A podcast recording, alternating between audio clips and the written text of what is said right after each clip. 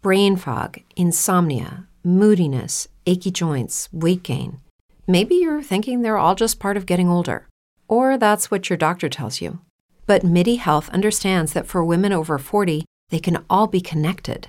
Hormonal changes that happen during perimenopause and menopause are at the root of dozens of symptoms women experience, not just hot flashes. MIDI specializes in compassionate care for women in menopause. Their solutions are safe, effective, and FDA approved.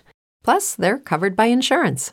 A convenient telehealth visit with a MIDI clinician can be your first step to getting personalized care. They'll tailor a treatment plan for your symptoms and health history so you can get back to feeling great. 91% of MIDI patients get relief from symptoms within just two months. When your body changes, your care should too. Book your virtual visit today at joinmidi.com. That's joinmidi.com. Nós estamos estudando uma série, Unidos em um só coração. Essa tem sido a série que estamos ministrando neste mês. E eu quero convidá-los, por favor, abra sua Bíblia 1 Coríntios no capítulo 12. 1 Coríntios, capítulo 12.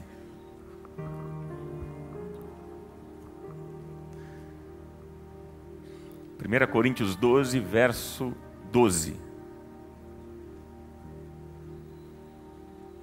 Todos encontraram? Ora, assim como o corpo é uma unidade, embora tenha muitos membros, e todos os membros, mesmo sendo muitos, formam um só corpo. Assim também com respeito a Cristo. Pois em um só corpo todos nós fomos batizados em um único Espírito, quer judeus, quer gregos, quer escravos, quer livres e a todos nós foi dado beber de um único espírito. O corpo não é feito de um só membro, mas de muitos. Agora, o verso 27. Ora, vocês são o corpo de Cristo, e cada um de vocês individualmente é membro desse corpo. Que o Espírito Santo de Deus nos abençoe nesta manhã. Amém, meus irmãos? Bom, diante daquilo que nós acabamos de ler, fica claro que a igreja de Cristo forma um só corpo. Jesus fez uma declaração: Eu edificarei a minha igreja. Eu edificarei a minha igreja. Então nós podemos entender que a igreja é uma só. Eu edificarei a única. Eu edificarei a minha igreja, disse Jesus. Aí você diz assim, mas há tantas outras igrejas? Não, você, há, há várias denominações. Nós temos os batistas, presbiterianos, metodistas, assembleanos, né, os pentecostais, os neopentecostais, enfim.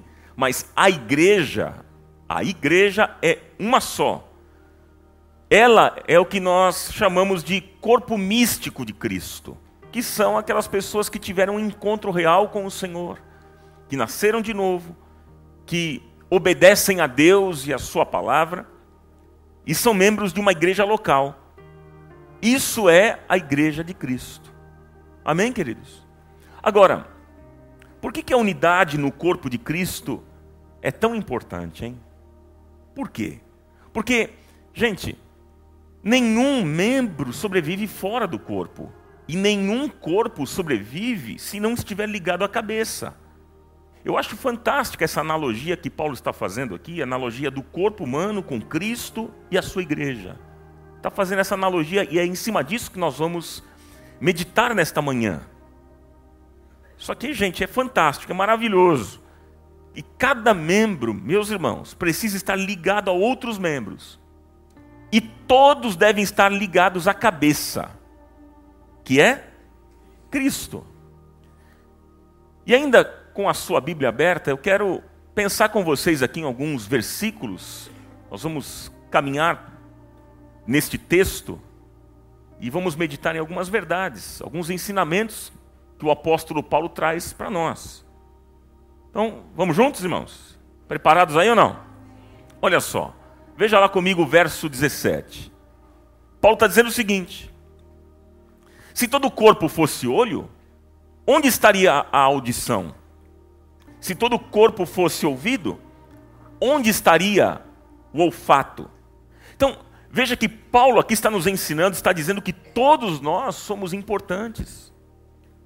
Paulo está dizendo que cada membro do corpo de Cristo tem seu valor, dom, talento e função. Isso que Paulo está ensinando a gente.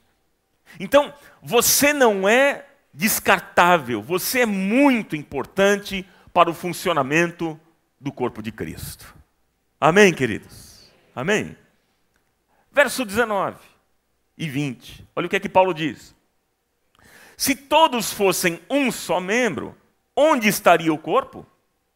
Assim há muitos membros, mas um só corpo. Então veja que Paulo agora está reconhecendo a diversidade na unidade da igreja. Observe que a graça de Deus se manifesta de maneira multiforme e não uniforme, mas multiforme, como diz 1 Pedro 4,10. A igreja é um corpo com membros diferentes. Então, meu irmão, minha irmã, não critique quem não faz como você. Nós, igreja, não podemos criticar quem faz diferente da gente. É interessante porque há igrejas que são mais barulhentas, não é verdade? Outras são mais silenciosas. Você consegue ouvir a mosca voando. Imaginou?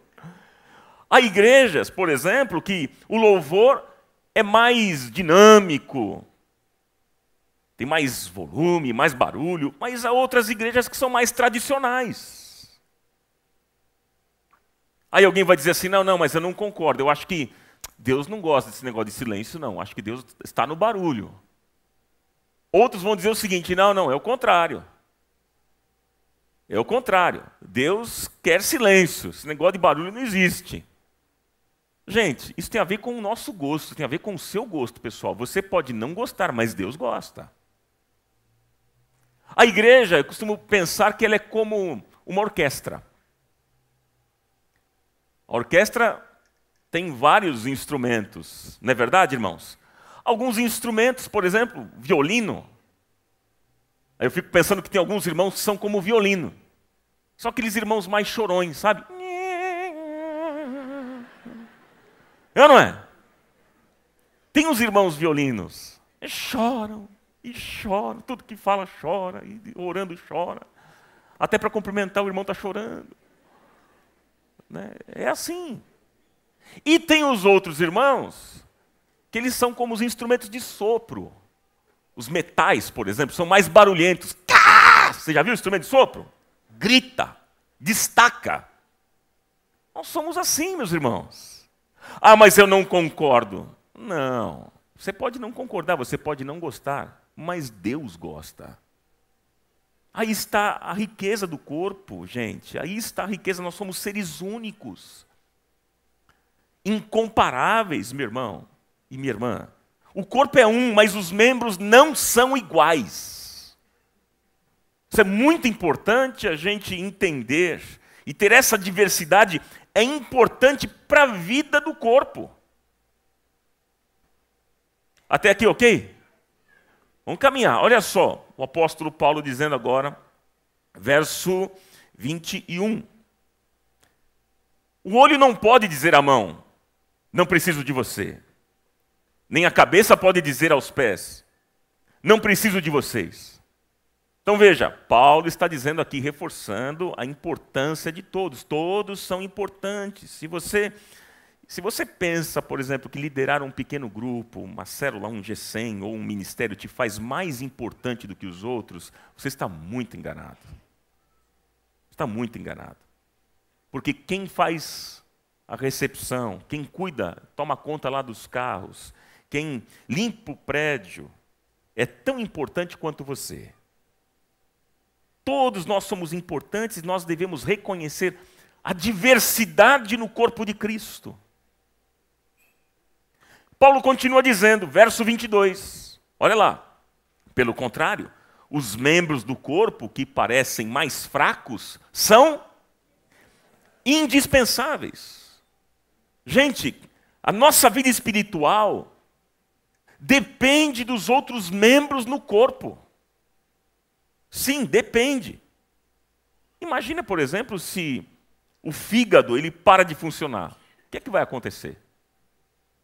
Gente, isso destrói, destruiria outros membros do nosso corpo. Com certeza. Então, nós dependemos uns dos outros.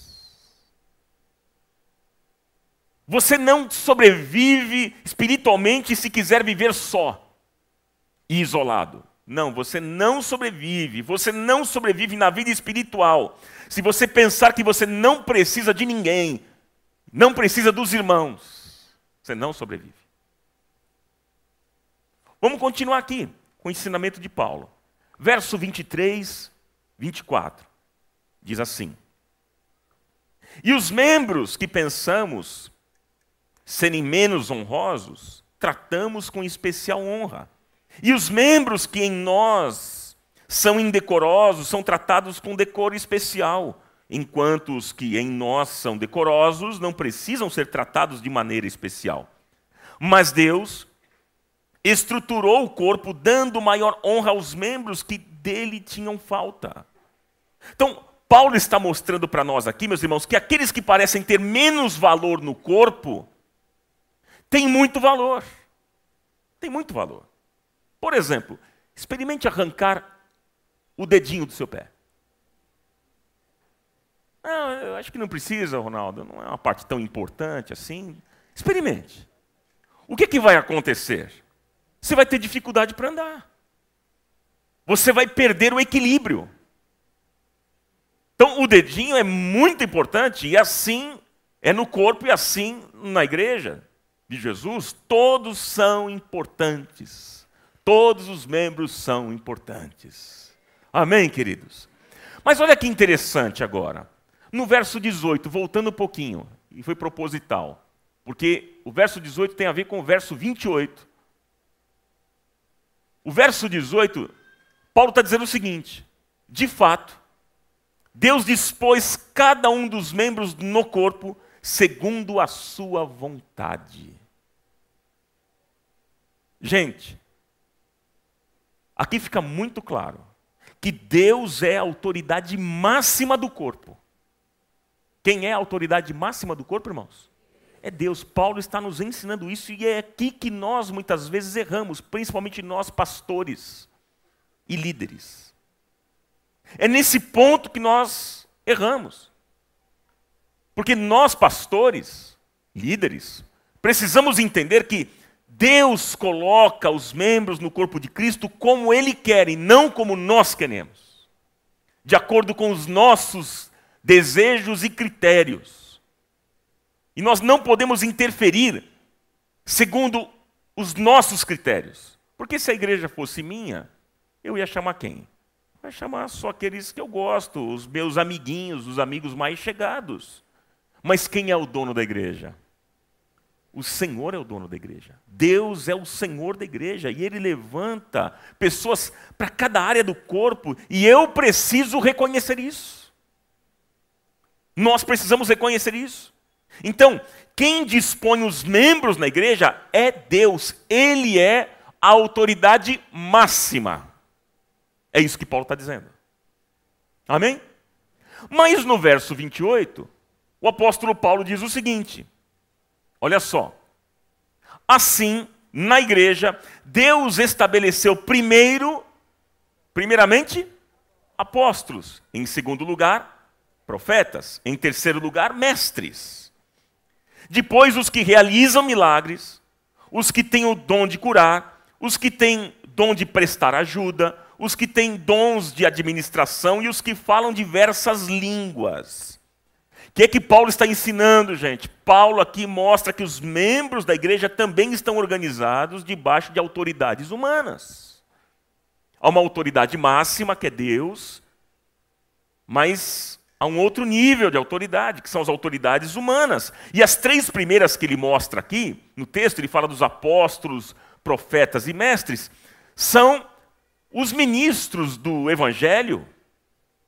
E depois ele diz no texto, olha lá, os que operam milagres e curas, os que servem, os administradores e, por fim, os que falam em línguas. E por que esses por último, hein? E por que esses por último? Porque, gente, os cristãos de Corinto, eles achavam que quem falava em línguas era mais santo. Era mais espiritual. Então, o que eles pensavam vir primeiro, vinha depois. Portanto, cuidado com as suas prioridades. E aqui eu quero fazer um alerta muito importante a todos nós. Nós precisamos ter um cuidado muito grande com as nossas prioridades, meus irmãos.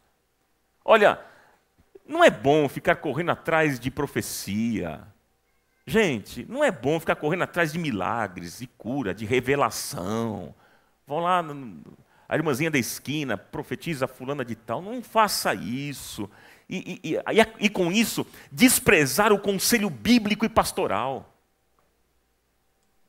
Tome muito cuidado com isso, porque isso tem ferido o coração de muita gente. Ah, mas Ronaldo, você não crê que Deus pode usar quem Ele quer? Claro que eu creio. Óbvio. Deus usa os seus instrumentos, Ele sempre fez isso ao longo da história. Ele usa quem Ele quiser, a hora que Ele quiser, é verdade. Mas eu estou falando de prioridade. Estou falando sobre o que, irmãos? Prioridade. Quando você fica correndo atrás da revelação, da resposta fácil. Quando você fica correndo atrás disso, meu irmão, minha irmã, é porque você acha que isso é mais importante. Porque a gente só corre atrás daquilo que a gente dá valor, daquilo que a gente dá importância. Então, tome muito cuidado, tome muito cuidado com essas coisas. Nós devemos dar mais importância, meus irmãos, àquilo que Deus estabeleceu como prioridade na igreja, a fim de preservar a sua unidade. Dá para você dizer um amenzinho aí para ver se você está bem, está vivo, está tudo jóia? Tudo certinho ou não? Que o Senhor fale profundamente ao seu coração nestas coisas. Mas deixa eu ir para um segundo ponto dessa mensagem. Veja comigo. Quais são os perigos?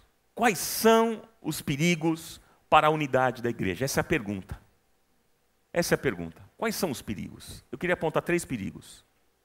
Primeiro, contaminação. Qual é o primeiro perigo, irmãos? Contaminação.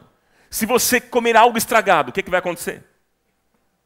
Você vai ter problemas sérios no seu organismo, você vai ter sérios problemas no seu corpo dependendo até, te levar à morte. Isso é sério, gente, isso é muito sério. Aí lá em 1 Coríntios, no capítulo 5, Paulo está dizendo à igreja de Corinto, aquela igreja conhecida por seus dons e poder, né, que alguém ali estava se relacionando sexualmente com a mulher do pai. E aí no versículo 6, Paulo diz o seguinte: Vocês não sabem que um pouco de fermento leveda toda a massa? Então havia pecado, gente, havia contaminação no corpo, que é um grande perigo para a igreja e para a unidade da igreja. Então aqui está, um perigo é a contaminação. Isso mata, isso estraga.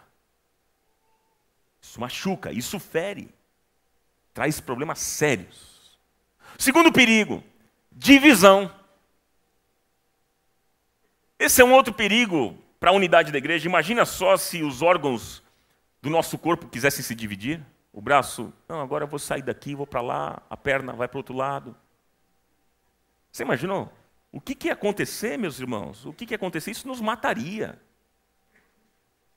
E o apóstolo Paulo diz no verso 25 do texto que está aberto, ele diz: a fim de que não haja divisão no corpo, mas sim que todos os membros tenham igual cuidado uns pelos outros.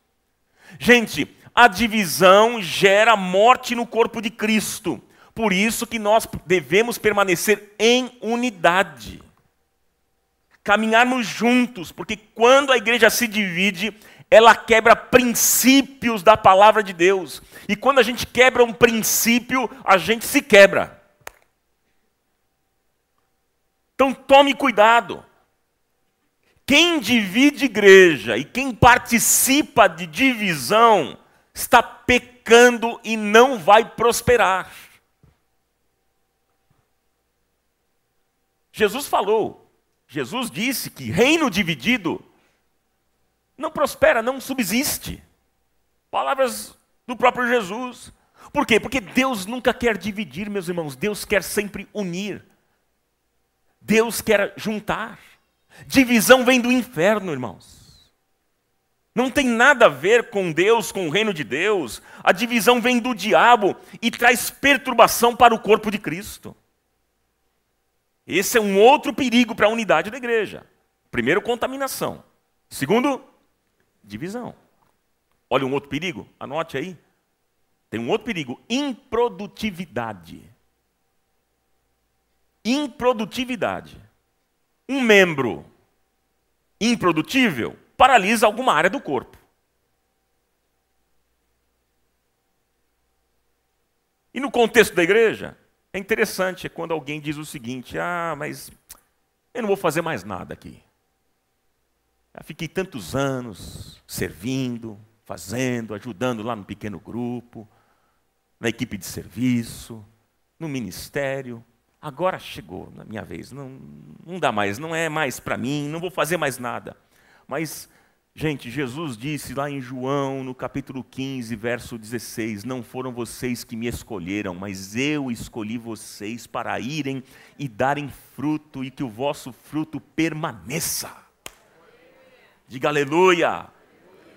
Na parábola dos dois servos, lá em Mateus 24, Jesus, ele falou de um servo bom, fiel e produtivo e falou de um servo mau e improdutivo. Então, se você não produz nada na igreja, você pode paralisar coisas do corpo. E isso é algo sério. Isso é algo sério. Então, eu apontei para vocês aqui, meus irmãos, esses três perigos para a unidade da igreja. Vamos repetir? Contaminação, divisão e improdutividade. Mais uma vez?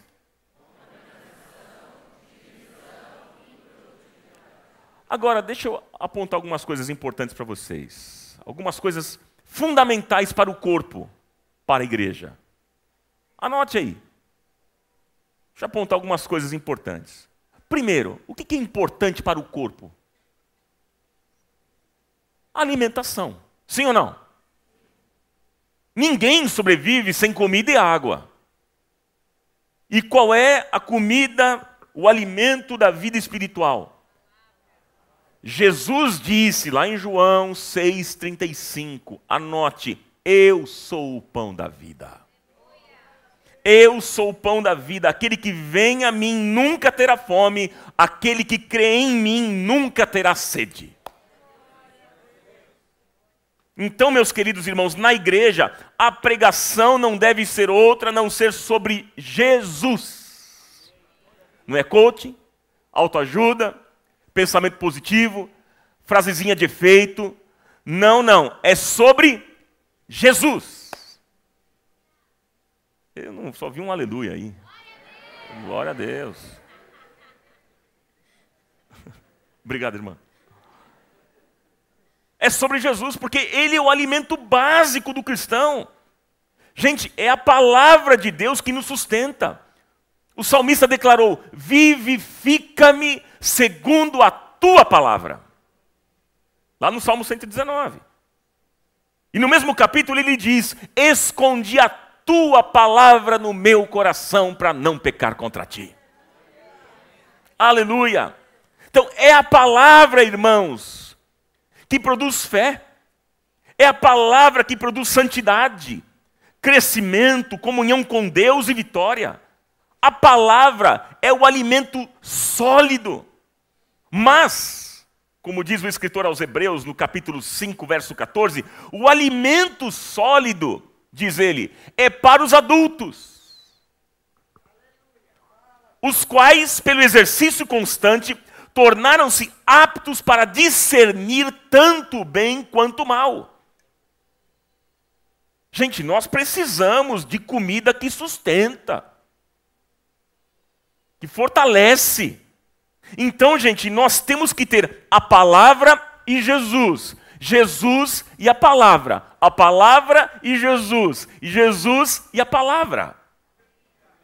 Brain fog, insomnia, moodiness, weight gain. Maybe you think they're just part of getting older, but MIDI Health understands that for women over 40, they can all connect to menopause. It's at the root of dozens of symptoms we experience, not just hot flashes. MIDI clinicians are menopause experts, offering safe, effective, FDA approved solutions covered by insurance. 91% of MIDI patients get relief from symptoms within just two months. Book your virtual visit today at joinmidi.com.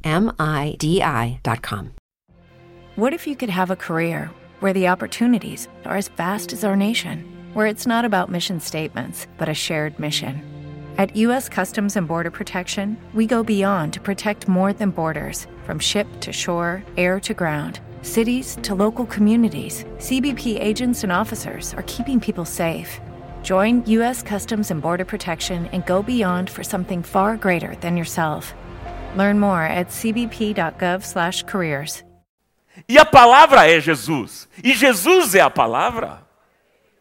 Louvado seja o nome dele. E aí então a igreja vai caminhar bem. A igreja vai caminhar saudável.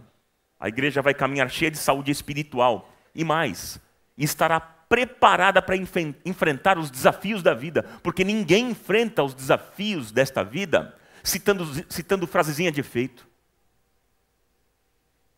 fazendo pensamento positivo. Não. Mas é tendo a palavra aqui, armazenada no coração. Louvado seja o nome do Senhor. Amém? Outra coisa que é fundamental para o corpo, para a igreja, Limpeza. Esse é o segundo ponto. A limpeza é importante ou não? Inclusive, você veio limpinho aqui para a igreja ou não? A limpinho está cheirosinho? Passou perfuminho? Isso é importante para o corpo, isso é fundamental para o nosso corpo, meus irmãos.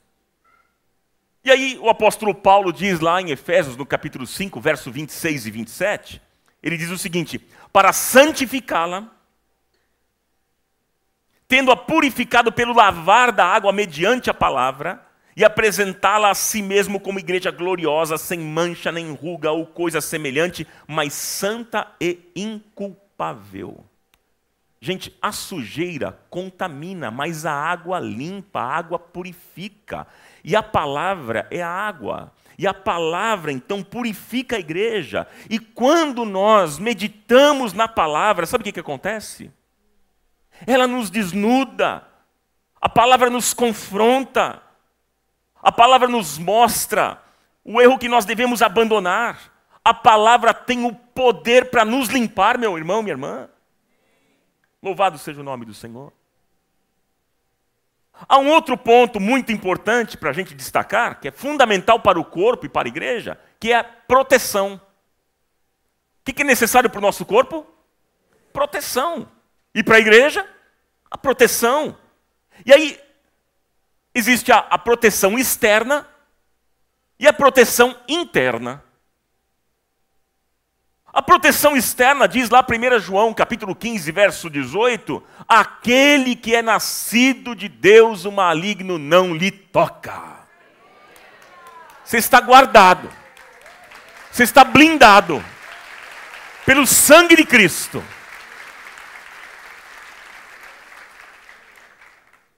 Mas há também a proteção interna. E no texto que nós lemos de 1 Coríntios 12, no verso 25, ele diz: a fim de que não haja divisão no corpo, mas sim que todos os membros tenham igual cuidado uns pelos outros. Então veja, a proteção externa Deus dá, a proteção interna nós damos. Ou seja, É um cuidando do outro, é um servindo o outro, é um amando o outro, é um protegendo o outro. Você está vendo o seu irmão com uma necessidade? Você está vendo o seu irmão enfrentando um problema, uma crise? Ore por ele. Interceda. Edifique-o com a palavra. Ajude-o. Ah, meu irmão, isso é, é fundamental para a unidade da igreja. Tem um outro aspecto interessante para a gente pensar que é fundamental para o corpo, para a igreja, que é movimento. O que é, meus irmãos? Movimento. Movimento é importante para o nosso corpo? Sim. Se você ficar muito parado, o que, que vai acontecer? Seu corpo vai atrofiar. É necessário o movimento. Nós precisamos movimentar. E aí, em Atos dos Apóstolos, no capítulo 4, verso 31, diz o seguinte: Depois de orarem, tremeu o lugar em que estavam reunidos, e todos ficaram cheios do Espírito Santo e anunciavam com ousadia a palavra de Deus. Gente, movimento interno produz movimento externo. Eu vou repetir: movimento interno produz movimento externo. O agir do Espírito Santo dentro da igreja deve produzir uma ação externa. Ah, Ronaldo, eu gosto de culto de poder. Tem que ter fogo. Tem que ter manifestação. Ok. Ok, quando o fogo cai, o poder desce, o Espírito Santo produz aquele movimento no culto, deve produzir uma ação externa, fora dessas quatro paredes. Não pode ficar só aqui dentro. Posso ouvir um amém ou não? Tem que ter um movimento para fora. Tem que evangelizar, tem que ajudar as pessoas, tem que atender os necessitados, as viúvas, os pobres, os estrangeiros. Todos. Tem que ter um movimento. Eu, nessa semana, a nossa comunidade começou com um movimento, junto, em parceria junto com a fundação, de doações para os nossos irmãos lá do litoral que sofreram com as chuvas. E, inclusive, eu queria agradecer vocês, muitos de vocês que fizeram doações, estão fazendo e continuem a fazer. Tem lá nas nossas redes sociais. Você pode conferir depois, falar com a Raquelzinha ali, né, Raquelzinha? Tá aí? Raquel, fique em pé, por favor, só para todo mundo te ver melhor. Raquelzinha, pode falar com ela. Se você quiser fazer alguma doação para a fundação, para a gente ajudar os necessitados nesse momento lá no litoral paulista. Tem que ter movimento, gente. É muito gostoso o tempo de oração que a gente tem aqui. Cantarmos os cânticos, é maravilhoso chorar na presença de Deus. Ah, como isso é bom! Ver o fogo cair, manifestações do Espírito Santo. Mas, gente, isso tem que produzir uma ação externa. A igreja tem que se movimentar, porque se a gente não fizer isso, sabe o que vai acontecer? O que acontece com o corpo? Atrofia. Nós vamos ser uma igreja atrofiada. E nós não queremos isso. E Deus vai nos ajudar. E nós vamos ser uma igreja de movimento, uma igreja que ora sim, que busca Deus. É verdade. Uma igreja que ama a palavra, que tem comunhão com Deus, mas uma igreja que tem um olhar para fora, um olhar para o perdido, para aquele que o mundo não dá valor.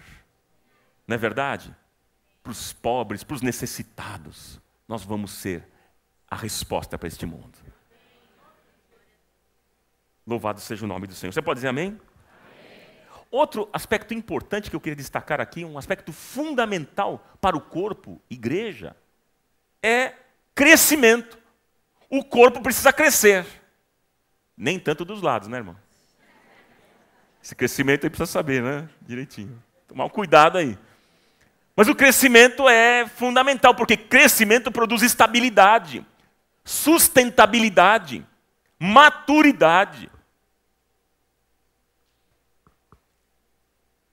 Por que, uma criança pequena, uma criança de cinco meses, seis meses, ela não fica em pé? Por quê, gente? Porque não tem equilíbrio ainda, ela precisa crescer. E sabe, meus irmãos, o crescimento na igreja deve ser ato contínuo.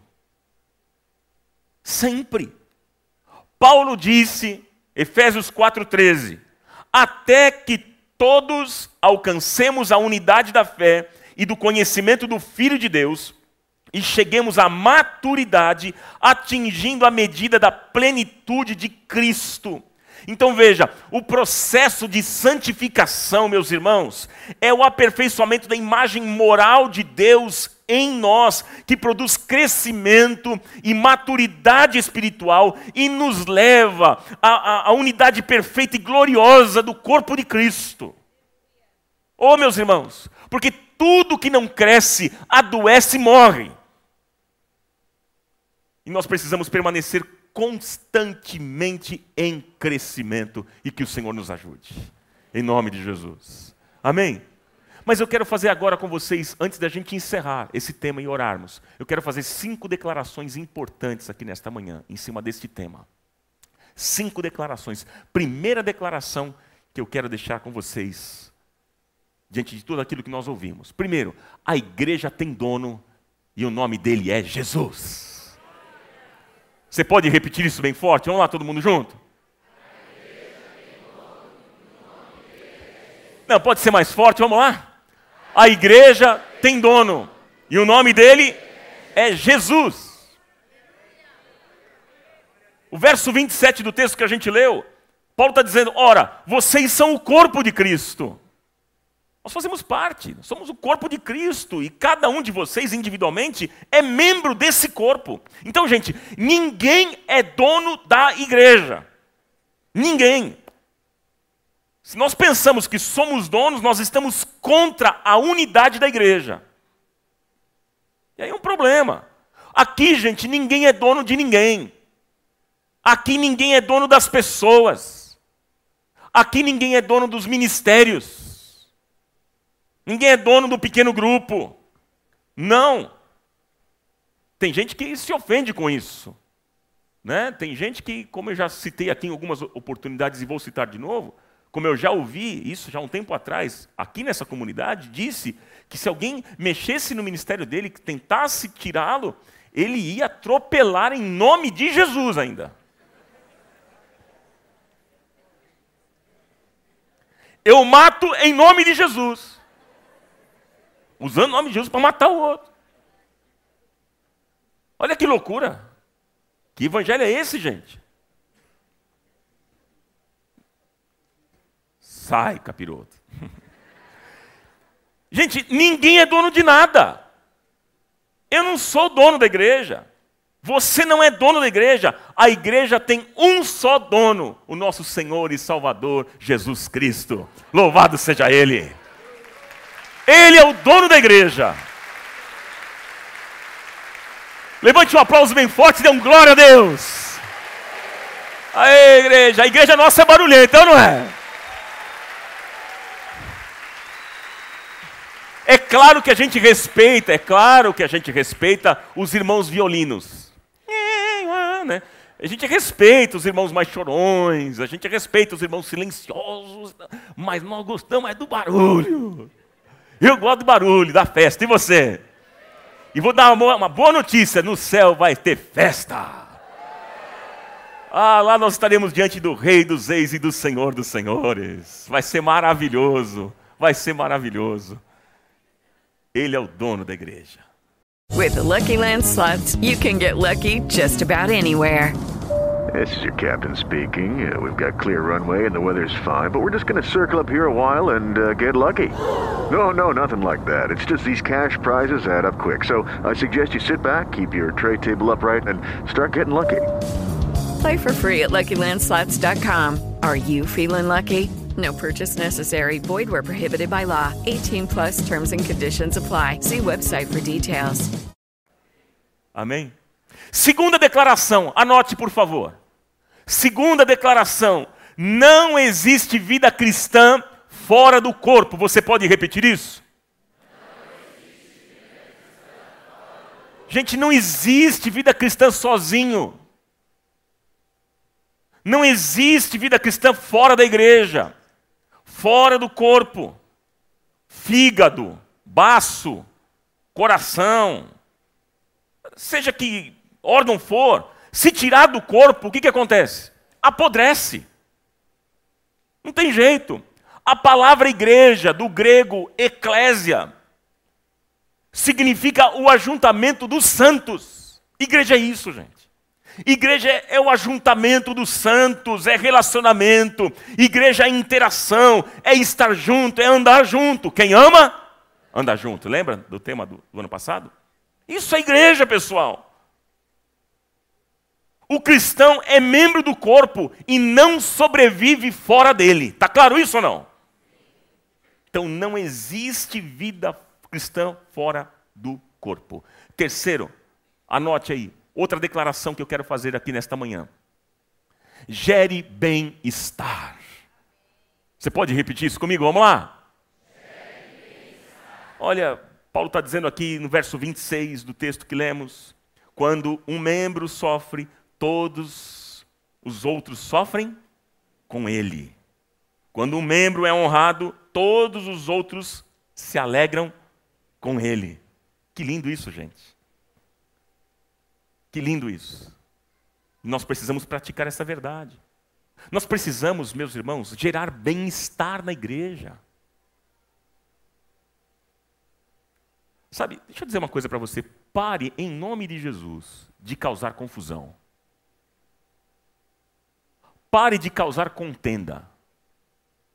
Pare de ser linguarudo, linguaruda. Pare com maledicência, com fofoquinha. Fecha a praga dessa boca. Se é que existe falar assim. Inventei agora. Por favor, você não está contribuindo em nada. Então, assim diz o Senhor. Quem gosta de profecia aqui? Agora eu vou trazer uma profecia. Usa. Eis que o Senhor diz para você nesta manhã: cala essa sua boca. Isso ninguém quer, né? Não, isso vem do inferno, Ronaldo. Né? Para com isso.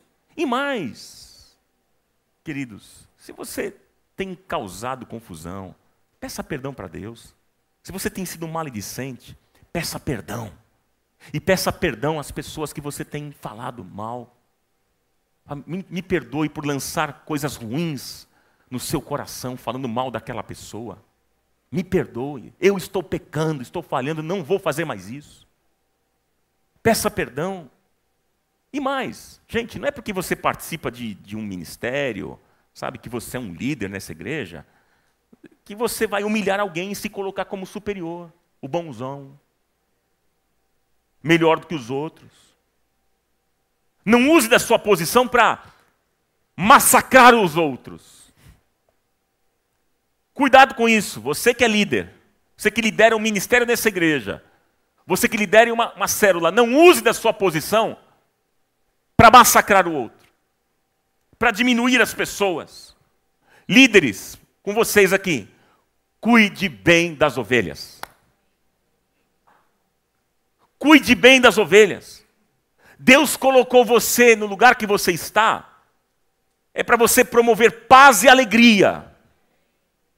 Amém, gente? Promova os irmãos. Seja o bom perfume de Cristo. Por onde você passa, que tipo de semente você deixa? De ódio? De intolerância? De rancor? Ou você deixa sementes boas de paz, de amor, hein? De alegria. Por onde você passa? Que rastro que você deixa? Hein? Qual o cheiro que você tem deixado por onde você passa? Porque tem gente que onde chega é tão agradável que a gente fala assim, fica aqui mais um pouco. Cheiro tão bom, mas tem gente que quando passa fala, meu Deus do céu, vai embora tomar banho. Que cheiro você está deixando por onde você passa? Tem gente que onde chega, você, você sabe, esse tá, vai chegar aqui, vai promover paz. tem uma palavra boa, tem sorriso, uma palavra amorosa, que edifica, que levanta, fica aqui com a gente. Mas tem gente que onde chega é maledicência, é fofoquinha, fala da vida dos outros. Deixa um péssimo rastro. E você, meu irmão, minha irmã, todos nós aqui, entenda isso, nós estamos aqui é para gerar bem-estar no corpo de Cristo. Amém, queridos? Outra declaração, e penúltima, outra declaração. Cuide bem de você para que você possa cuidar bem de outros. Você pode repetir isso? Vamos lá.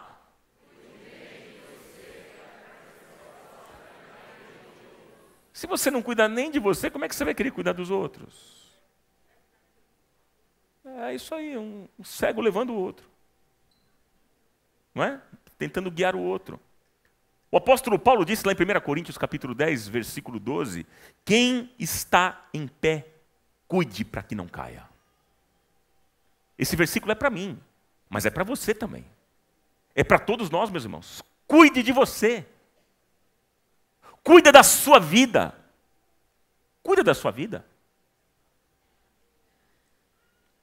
Às vezes a gente fala assim, vou começar a cuidar da minha saúde, porque da minha vida tem muita gente cuidando. Não é assim que a gente fala? Que é impressionante, gente. Às vezes eu fico observando que tem gente muito preocupada com a vida dos outros, né?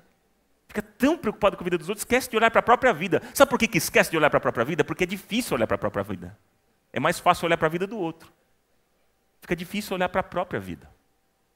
Coisa está tão ruim que é melhor olhar para a vida do outro. Triste isso. E aí, julgam, falam mal, enfim, mas não tem autoridade para falar nada. Detalhe.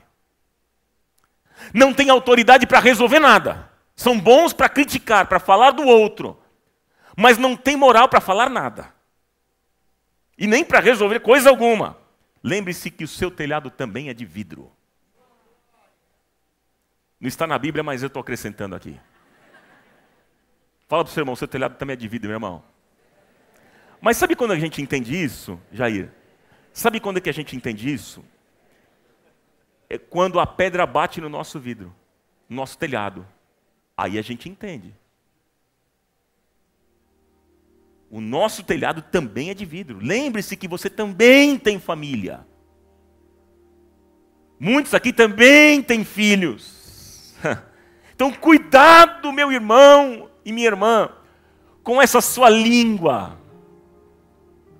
Cuidado e com que você anda falando da família dos outros, do filho dos outros. Cuidado, porque você também tem família. Você também, e muitos aqui têm filhos, se não tem agora, vão ter no futuro. Enfim. Então tome muito cuidado, muito cuidado. Porque, meus queridos irmãos, tem muita gente leviana no falar. Gente maldosa, Olha, se a gente não tem algo bom para falar, é melhor a gente calar a boca, diz o Senhor. Né? Se a gente não tem coisa boa para falar, é melhor ficarmos quietos. Se você não tem algo bom para falar, cala a sua boca, sabe por quê?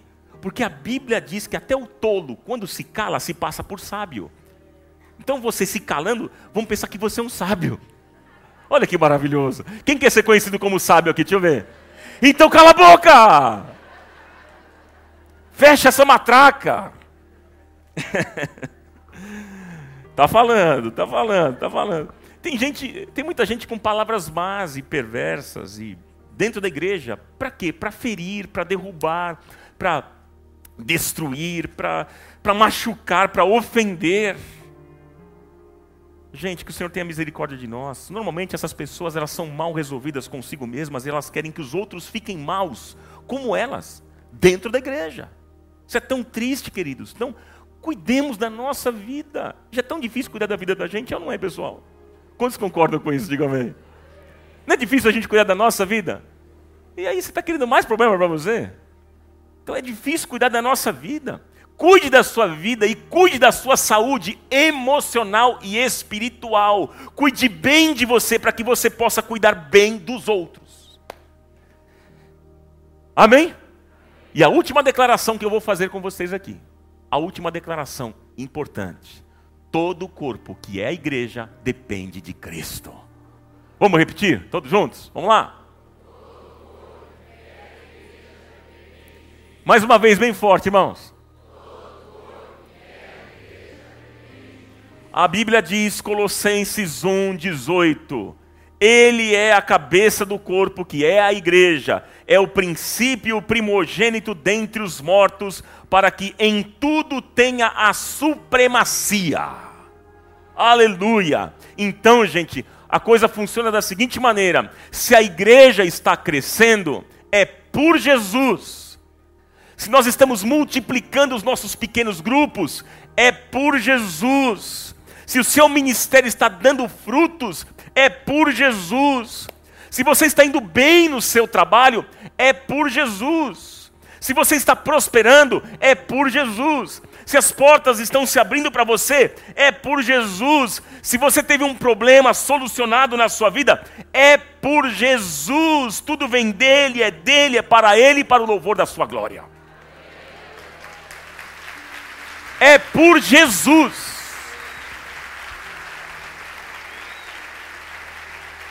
Irmãos, nós dependemos de Cristo e sem Ele nós não podemos fazer absolutamente nada. Jesus disse: sem mim nada podeis fazer.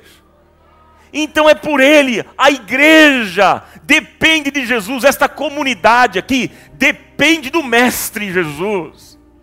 Depende dele, nós pastores dependemos de Jesus, você depende de Jesus, a igreja depende de Jesus, e nós? Nós devemos caminhar unidos como corpo de Cristo em um só coração. Louvado e engrandecido seja o nome do Senhor nesta manhã. Aplauda o Senhor com alegria. Louve a Deus. Levante o seu grito de júbilo, expresse a sua alegria, porque é por Jesus que nós estamos aqui.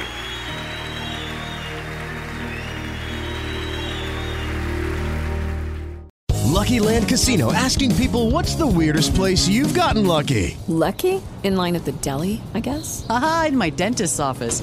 More than once, actually. Do I have to say? Yes, you do. In the car before my kids' PTA meeting. Really? Yes. Excuse me, what's the weirdest place you've gotten lucky? I never win and tell. Well, there you have it. You can get lucky anywhere playing at LuckyLandSlots.com. Play for free right now. Are you feeling lucky? No purchase necessary. Void where prohibited by law. 18 plus. Terms and conditions apply. See website for details.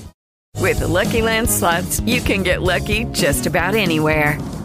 This is your captain speaking. Uh, we've got clear runway and the weather's fine, but we're just going to circle up here a while and uh, get lucky. No, no, nothing like that. It's just these cash prizes add up quick. So I suggest you sit back, keep your tray table upright, and start getting lucky. Play for free at LuckyLandSlots.com. Are you feeling lucky? No purchase necessary. Void where prohibited by law. 18 plus terms and conditions apply. See website for details.